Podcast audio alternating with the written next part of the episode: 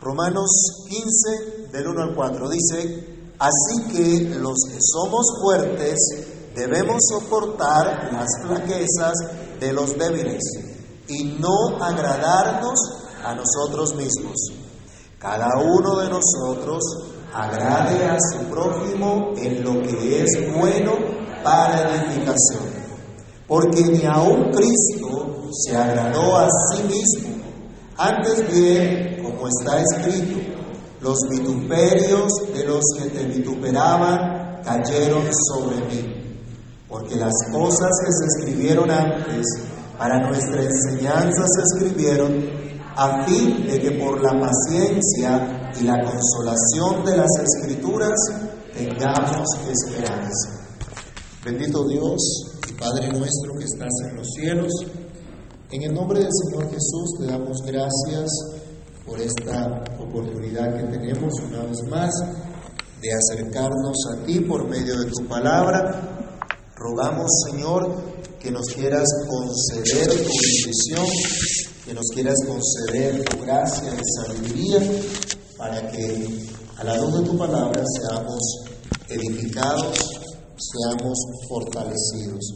Que tu Espíritu, Señor, quiera obrar en cada uno de nosotros para gloria tuya. Por favor, Dios, danos tu sabiduría, tu entendimiento y que a través de tu palabra, Señor, podamos ser edificados. En el nombre de Cristo Jesús, te pedimos esto dando gracias. Amén. ¿Pueden tomar asiento, mis hermanos?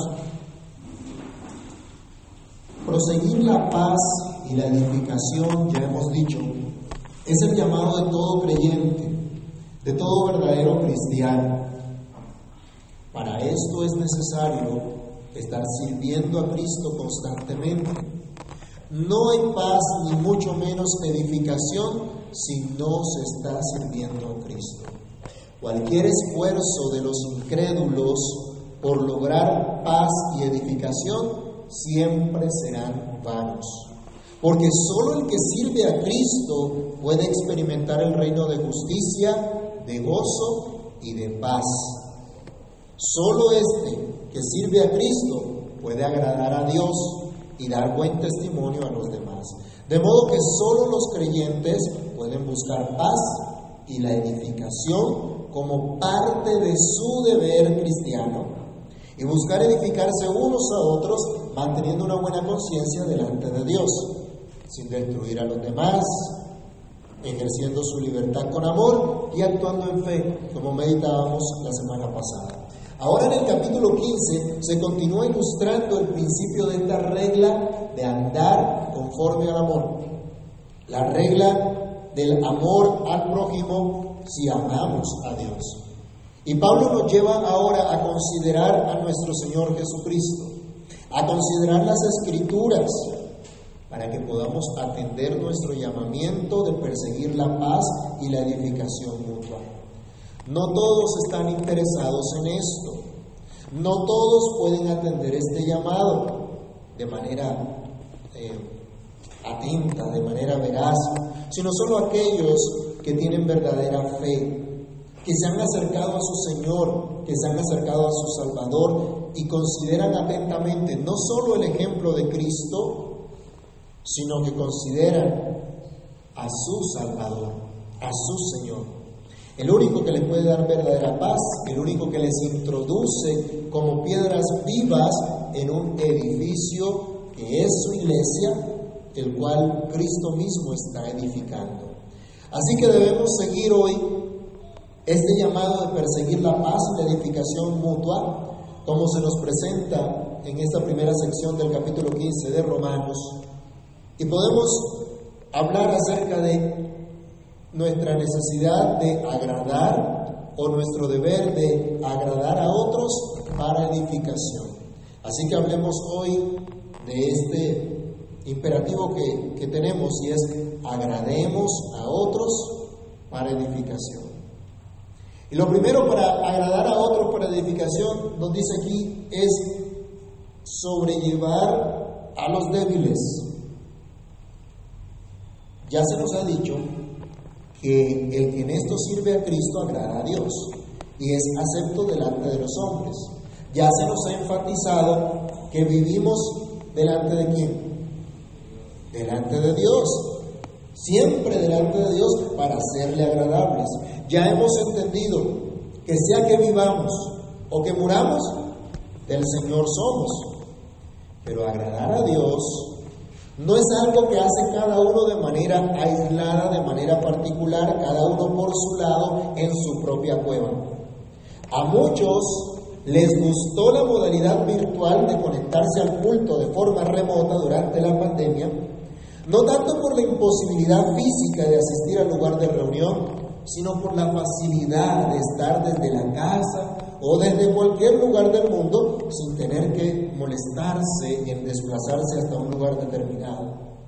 Aún así, no se conectaban todos a tiempo ni con la actitud más reverente que digamos. Algunos estaban en el parque y se conectaban al, culto, ¿no? O estaban haciendo ejercicio, trotando y mientras tanto con los audífonos, ahí están conectados también al, al culto porque cumplían, entre comillas, con adorar al Señor personalmente. Incluso muchos, eh, antes de, de estas cosas, muchos consideraban que no era necesario congregarse regularmente para adorar al Señor en medio de una comunidad local, ya que personalmente podían hacerlo desde sus casas. Estas actitudes demuestran una falta de comprensión del pacto de gracia al cual fuimos introducidos. Demuestra una falta de comprensión del llamado que tenemos, no solo de manera individual, sino también de manera colectiva. Un llamado a vivir y manifestar nuestra fe como pueblo del pacto, como comunidad redimida por el Señor. Entender que nos asiste no solo privilegios, sino también deberes en esta relación de pacto implica tener un concepto adecuado de nosotros mismos y considerar a los demás. Es así como debemos sobrellevar a los débiles, porque ese es nuestro deber cristiano, dice nuestro texto. Así que los que somos fuertes debemos soportar las flaquezas de los débiles y no agradarnos a nosotros mismos.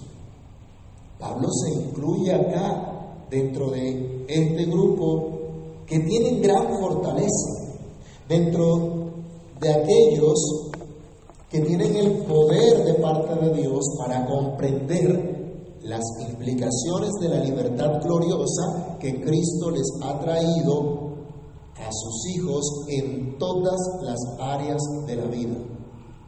Por cierto, un comentario aquí al ladito. Aprovecho para decirles, nuestra libertad no es un derecho que nos puede atribuir, conceder o denegar el Estado. Nuestra libertad es un derecho inalienable dado por Dios a todo ser humano. Todos tenemos esta libertad de parte de Dios. Pero esta libertad o en, nuestro caso la libertad cristiana, como hemos dicho, es necesario ejercerla con amor.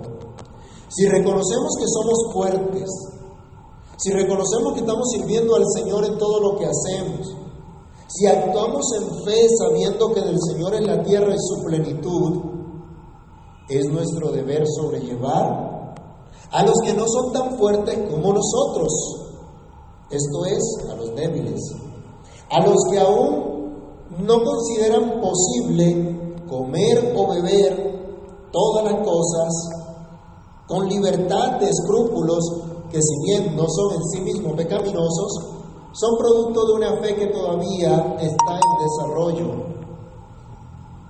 pero que aún así los que lo tienen están orientados a agradar a su Señor, a su Salvador Jesucristo, como vimos en el capítulo anterior. Así que es un imperativo para los que son fuertes en la iglesia sobrellevar a los débiles. Como si Pablo estuviera diciendo, los que somos poderosos, ayudemos a los que no son tan poderosos. A los fuertes y a los que no tienen esa fuerza. Nos llama a sobrellevar la ausencia de fuerza. Nuestra traducción dice sobrellevar las flaquezas de los débiles. Pero a veces esa palabra flaqueza lo que se nos viene a la mente es, estos son unos sinvergüenzas, ¿no? Eh, pecadores que no tienen compromiso con el Señor. Entonces, a veces esta palabra de pronto en nuestro contexto no es tan, tan, tan bien interpretada. Pero tenemos que interpretar todas las palabras de la Biblia en el contexto de la misma Biblia, ¿no? Como la utiliza la Biblia. Y en ese contexto específico que está utilizando la Pablo, se refiere a la ausencia de esa fortaleza que gozaban algunos de comer de todo con acción de gracias porque comían delante de Dios y no delante de los ídolos cosa que para la conciencia de los débiles era todavía algo no aprobado por, por su fe, fe que tenían en el mismo Dios. Los débiles decían, esto fue sacrificado a los ídolos, por lo tanto no lo puedo comer. Los fuertes decían, los ídolos nada son, todo es de Dios y le pertenece a Dios. Pablo le está diciendo ahora a los fuertes, ustedes deben sobrellevar esa ausencia de fortaleza de los demás. En ese sentido, las flaquezas de los débiles. Así que sobrellevar la flaqueza de los débiles no se trata de tolerar conductas pecaminosas, sino de recibir a ese que no tiene fuerzas para comprender esta visión de libertad de Dios, recibirlos en amor, ayudar a estos hermanos débiles en la fe evitando ser tropiezo a su fe con el ejercicio imprudente de nuestra libertad. ¿Han escuchado a la gente que dice yo soy así y punto? Y yo le digo la verdad, que sea sin tapujos, sin pelos en la lengua. A veces eso es más bien soberbia, porque la Biblia nos llama a que digamos la verdad como en amor. ¿Sí? El Evangelio por sí va a ofender, pero no es nuestro propósito y no puede ser nuestro propósito buscar ofender a los demás. Esto es lo que se nos quería o se nos quiere hacer entender con la idea de colocar nuestros hombros bajo la ausencia de fuerza del otro. Una persona tiene que caminar y está muy débil. La figura es Coge el brazo del otro, póngaselo acá, agárrelo ahí por la cintura y camine. Eso no es fácil, ¿o sí? ¿Le ha tocado cargar a un borracho? Terrible, ¿no? Pero aquí no está diciendo que, carguen a los borrachos. Aquí está diciendo hay que sobrellevar la ausencia de fuerza del que está débil del que no es tan fuerte como usted. Miren qué, interesante este llamado que no nos dice, si usted es fuerte, viva su vida tranquilo y no le pare bola a nadie. Si usted es fuerte, dice, ayude al que no tiene tanta fuerza y caminen juntos.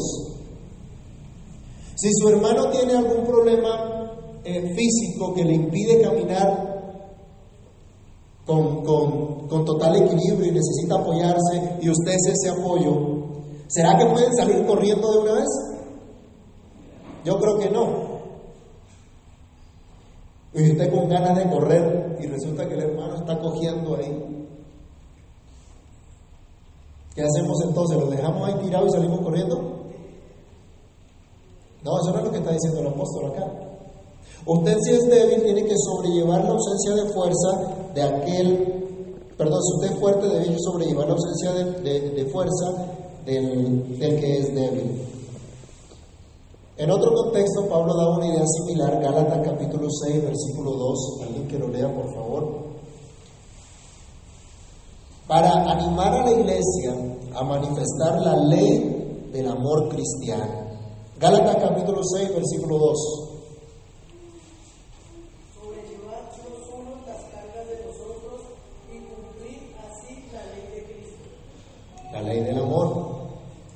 Dice, sobrellevando las cargas los unos de los otros, ayudándose unos a otros. No está diciendo que lleve usted la carga del otro, que la lleve en su lugar, sino vamos juntos, vamos caminando juntos, vamos avanzando juntos. No vivimos para nosotros mismos. Otra vez en nuestro texto dice, así que los que somos fuertes debemos soportar las flaquezas de los débiles y no agradarnos a nosotros mismos. Si somos fuertes, ¿es gracias a quién? ¿A que vamos al gimnasio todos los días? No. Si somos fuertes es porque Dios nos ha dado esa fortaleza. No obtuvimos esa fortaleza por nosotros mismos y no es para exaltarnos a nosotros mismos. Por eso la instrucción es clara. Si somos fuertes debemos soportar las fraquezas de los débiles y no agradarnos a nosotros mismos.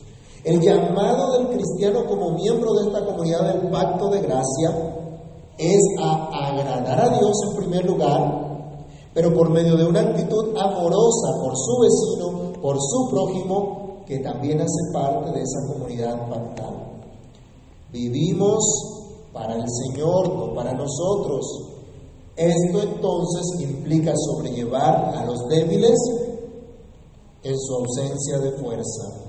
Aunque esto pudiera ser que caminemos un poco más lento, aunque esto pudiera limitar en parte nuestra libertad. Cuando los chiquiticos están aprendiendo a caminar y los tomamos de la mano, ¿a qué paso vamos? ¿A qué ritmo vamos? No podemos ir al, paso que nosotros queremos, ¿cierto?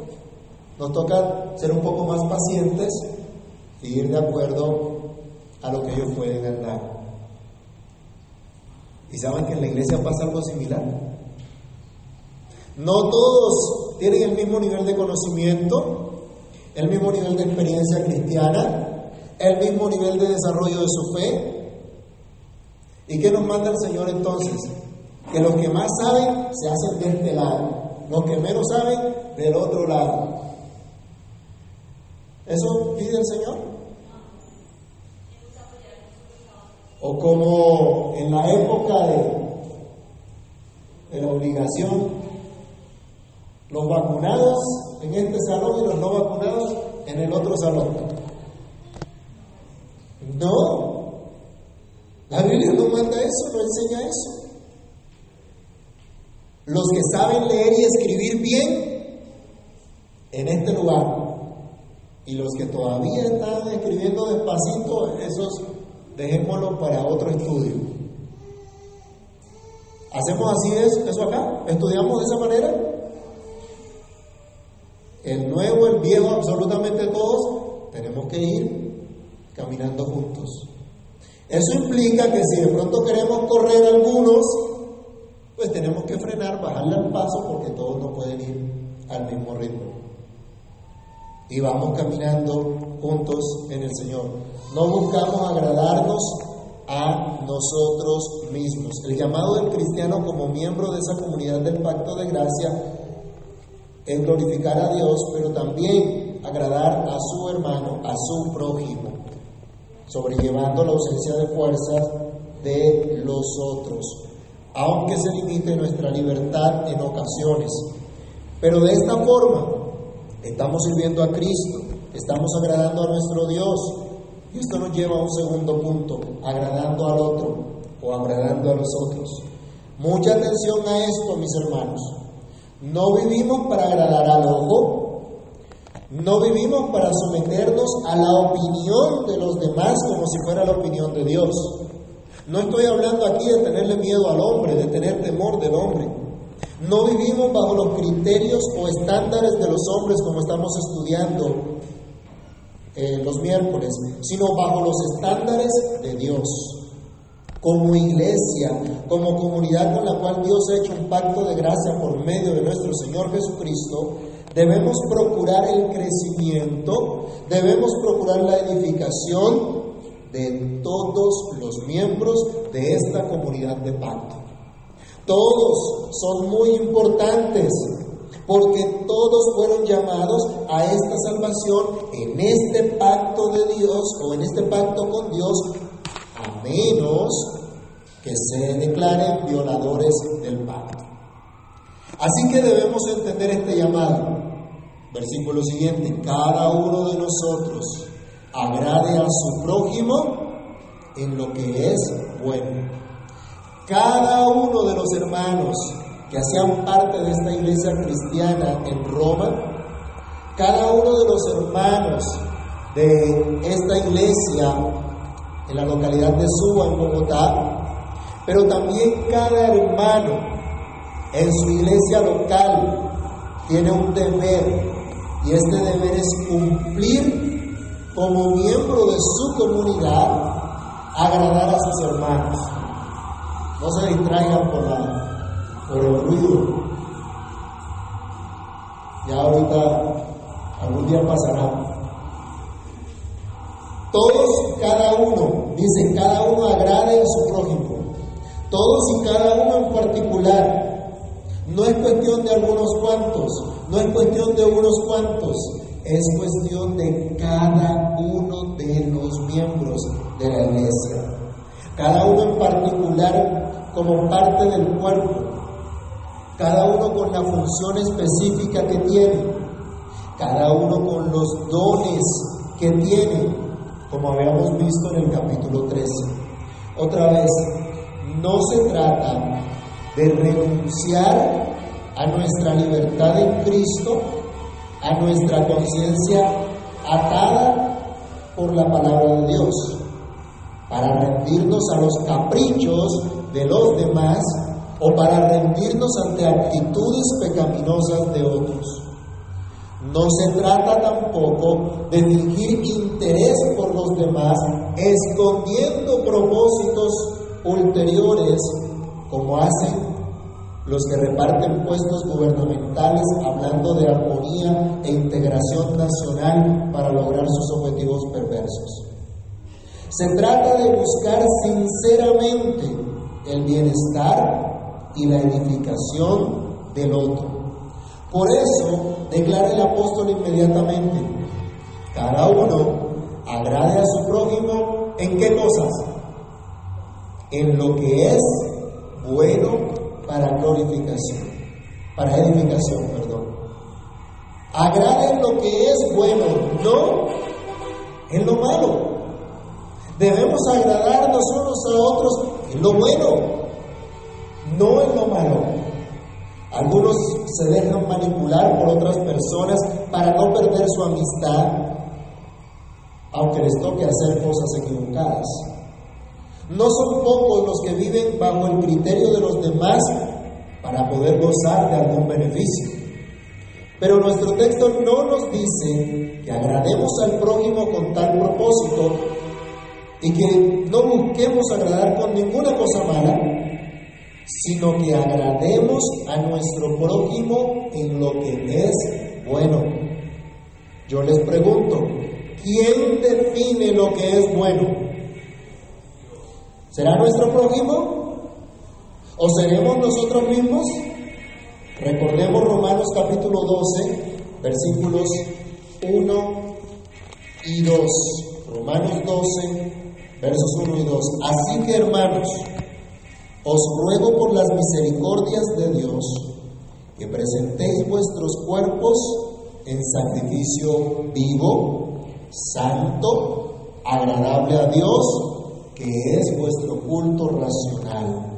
No os conforméis a este siglo, sino transformaos por medio de la renovación de vuestro entendimiento, para que comprobéis cuál sea la buena voluntad de Dios, agradable y perfecta. En su momento decíamos, para que comprueben lo bueno, lo verdaderamente agradable, lo verdaderamente perfecto. Y esa es la voluntad de Dios. Esa es la revelación de Dios. Dios es el que define lo que es bueno y lo que es malo. Por eso la Escritura dice, ay de los que a lo bueno dicen malo y a lo malo llaman bueno. Así reza el juicio de Dios sobre todos aquellos que imponen sus criterios de, moralidad y ética apartados, alejados de Dios. Muchos son los que dicen que matar a un bebé, sin importar si es hombre o mujer, dentro del vientre de su madre, es algo bueno, es algo liberador para la mujer. Por el contrario, dicen que para una mujer criar hijos y estar en el hogar cuidando de ellos y de su marido, esto es algo malo, es algo opresivo. Y toca pagar por eso como por cualquier otra labor remunerada económicamente. ¿Se ha escuchado ese proyecto de ley? No podemos participar de esa locura. No podemos participar de esa depravación. No podemos agradar a otros en lo que es malo, sino en lo que es bueno según Dios. Agradar en lo que según la enseñanza de nuestro Señor y Salvador, como lo ha presentado el apóstol Pablo, conduzca a la paz y a la edificación mutua. Vayamos a Romanos 14, versículo 19. Perdón, Romanos sí, 14, 19. Así que sigamos lo que contribuye a la paz y a la edificación mutua. Hacer tropezar a otros al insistir en nuestra libertad, aunque dañe a los demás, no es algo que trae paz no es algo que edifica. Comprender que un hermano débil en la fe también ha sido redimido por Cristo y por eso yo debo caminar a su lado y ayudarle a conocer al Señor, incluso si tengo que limitar mi velocidad de camino, si tengo que limitar mi libertad de comer de todo para no ofender la conciencia del hermano, esto es bueno ante Dios. Esto es agradable a Dios, pero también agradable al hermano que puede ver en mí esa consideración, ese amor por Cristo y por el cuerpo de Cristo que es la iglesia. El propósito de esto, dice Pablo, es para edificación. Cada uno de nosotros agrade a su prójimo en lo que es bueno para edificación. No se dice que agrademos a otros para conseguir nuestros propios intereses, sino los intereses de Dios mismo. Cristo dijo que Él mismo edificaría su iglesia. Pablo en los versículos anteriores advirtió que no destruyamos la obra de Dios por nuestra comida. De modo que quien atiende a este llamado de agradar al prójimo en lo que es bueno para edificación, en realidad está trabajando a favor, en pro de la obra de Dios. Y en esto quiero hacer un énfasis, mis hermanos. A veces cantamos ese viejo himno que dice, anhelo trabajar por el Señor. Y nos imaginamos que tenemos que dejar absolutamente todo y salir para un lugar apartado soportar las inclemencias del tiempo, tal vez hambre y otras incomodidades, por llevar el Evangelio a comunidades apartadas, a personas en lugares remotos. Pero Pablo no habla a los hermanos que estaban allí en Roma que servir a Cristo era algo que estaba alejado o apartado de su, de su propio contexto. Él les dice, usted tiene que servir a Cristo allí en su comunidad local, allí donde Dios los puso, allí en esa ciudad que Dios los colocó, en la misma iglesia. Mis hermanos, no todos reciben el llamado misionero de salir de su tierra o comunidad local para ir a lugares remotos, pero todos sí pueden cumplir su misión en el contexto de su propia comunidad local. Así que debemos comenzar por la propia casa, con nuestros hermanos, con aquellos que adoramos juntos al Señor, con los que están caminando junto a nosotros en este peregrinaje, buscando que los que van con nosotros también puedan crecer en el Señor, también puedan ser edificados en Dios. Creo que esto nos aleja del individualismo y del concepto equivocado de iglesia como un centro de entretenimiento o un lugar al cual vamos a buscar nuestro propio beneficio sin importar lo que ocurre con los demás. Somos un cuerpo, somos una familia, cada uno llamado a agradar a los demás en lo que es bueno para edificación. Agrademos a otros para edificación mirando a Cristo. Ese es nuestro último punto. Por definición como cristianos, somos seguidores de Cristo. Somos seguidores de sus pisadas, del camino que Él nos ha mostrado. Y como seguidores de Cristo, no podemos colocar nuestra mirada, nuestra confianza y nuestra esperanza en otro fuera de Cristo. Como cristianos sabemos que no hay salvación fuera de Cristo que no hay verdad, que no hay camino, que no hay vida fuera de Cristo. Ya se nos ha instruido acerca de la unión que tenemos con Cristo, capítulo 8 de Romanos, lo que implica ahora una nueva vida, capítulo 6 de Romanos, gracias a la obra de nuestro Salvador, quien no se agradó a sí mismo, dice el apóstol Pablo, porque ni aún Cristo se agradó a sí mismo. Esto nos recuerda a Filipenses capítulo 2, versículo 5 en adelante, donde nos dice que Jesucristo no estimó el ser igual a Dios como cosa a que aferrarse, sino que se despojó a sí mismo y tomando la forma de siervo, ¿qué hizo? Se humilló. Y se humilló hasta lo sumo, hasta la muerte, y a una muerte vergonzosa, a una muerte de cruz. Siendo el mismísimo Hijo de Dios, siendo Dios, no se aferró a su honor por ser Dios, sino que se humilló a sí mismo para salvarnos a nosotros que somos viles pecadores. Ahora, si Cristo, siendo el mismo Hijo de Dios, como ya lo expresó Pablo a los Romanos capítulo 9, versículo 5, si Cristo no se agradó a sí mismo, ¿qué razón tienes tú y qué razón tengo yo para agradarme a mí mismo?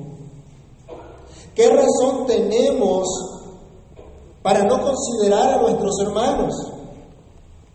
¿Será que los, hermanos que estaban en Roma podían seguir insistiendo en su derecho a comer de todo, aunque ofendieran a sus hermanos que eran débiles en la fe y pensaban que se podían contaminar con esa comida? ¿Deberíamos seguir nosotros diciendo a los demás, usted no sabe quién soy yo? Deberíamos insistir en nuestro derecho a agradarnos a nosotros mismos, a hacer lo que nos plazca, porque somos libres, que fue lo que Cristo hizo por nosotros. Cristo agradó al Padre, hizo su perfecta voluntad en todo, pero fue también Cristo quien llevó nuestros reproches. Pablo cita ahora el Salmo 69, versículo 9. Vamos a leerlo rápidamente. Salmo 69, verso número 9.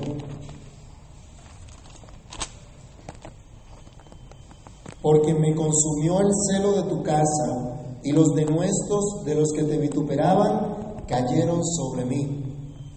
Obviamente este salmo lo entendemos hoy nosotros, nos habla de lo que pasó con nuestro Salvador, nos habla de lo que pasó con Cristo los reproches, las injurias, los insultos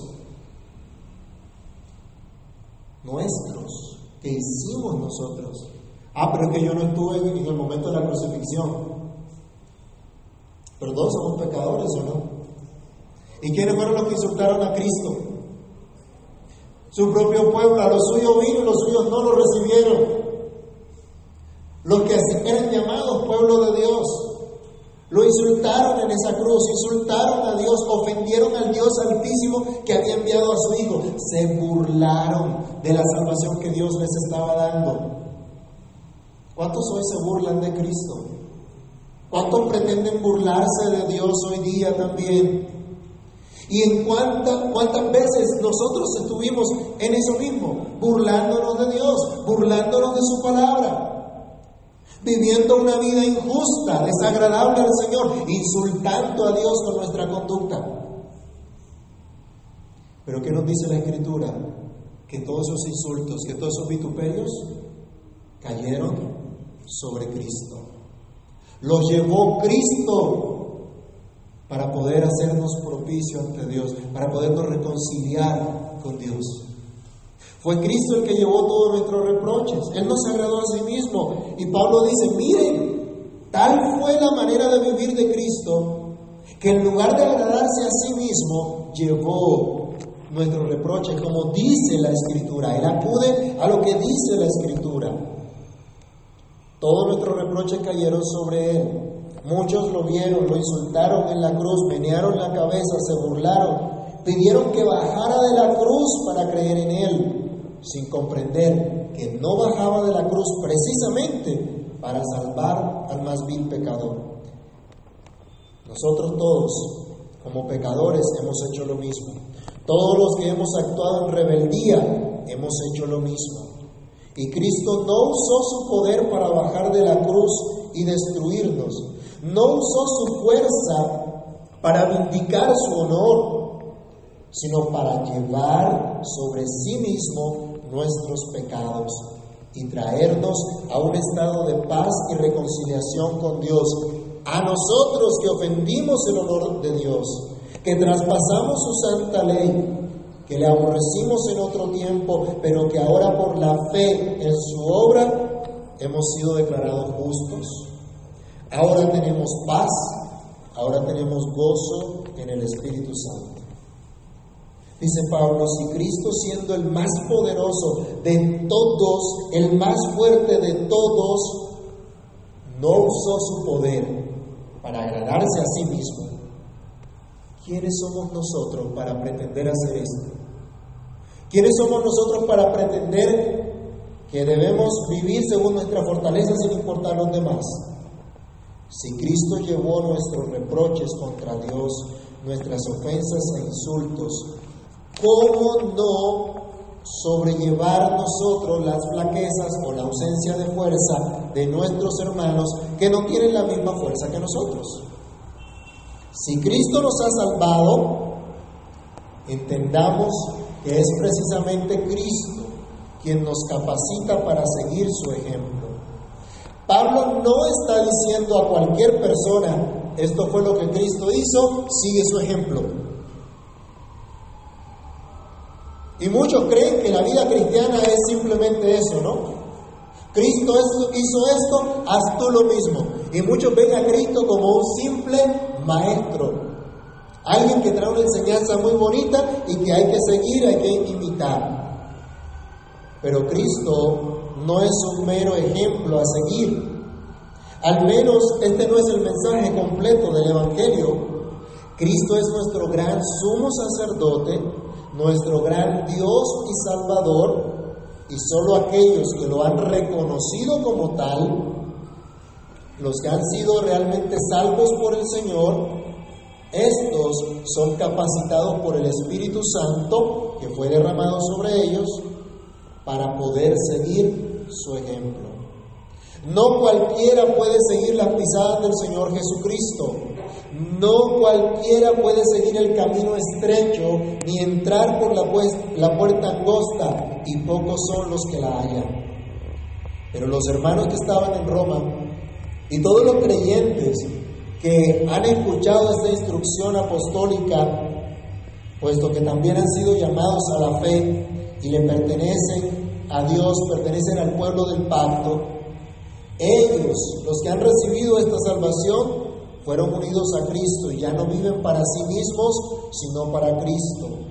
Así que reciben por la gracia de Dios la capacidad de seguir el ejemplo de Cristo para agradar a su prójimo, para edificación.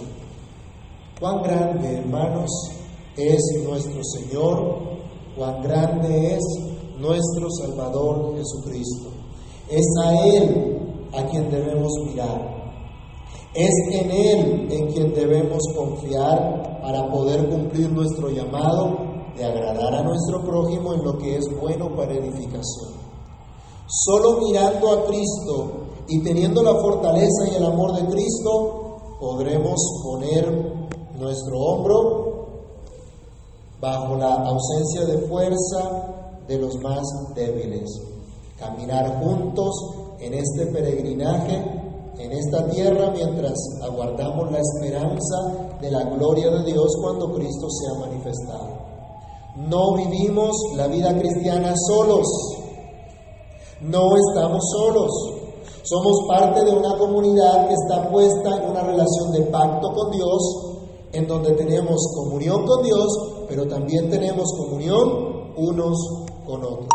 Por lo tanto, importa lo que hagamos, Importa lo que no hagamos.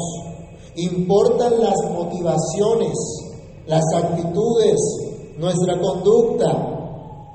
Busquemos pues la verdadera paz y edificación, cada uno agradando a los otros para edificación. Oremos.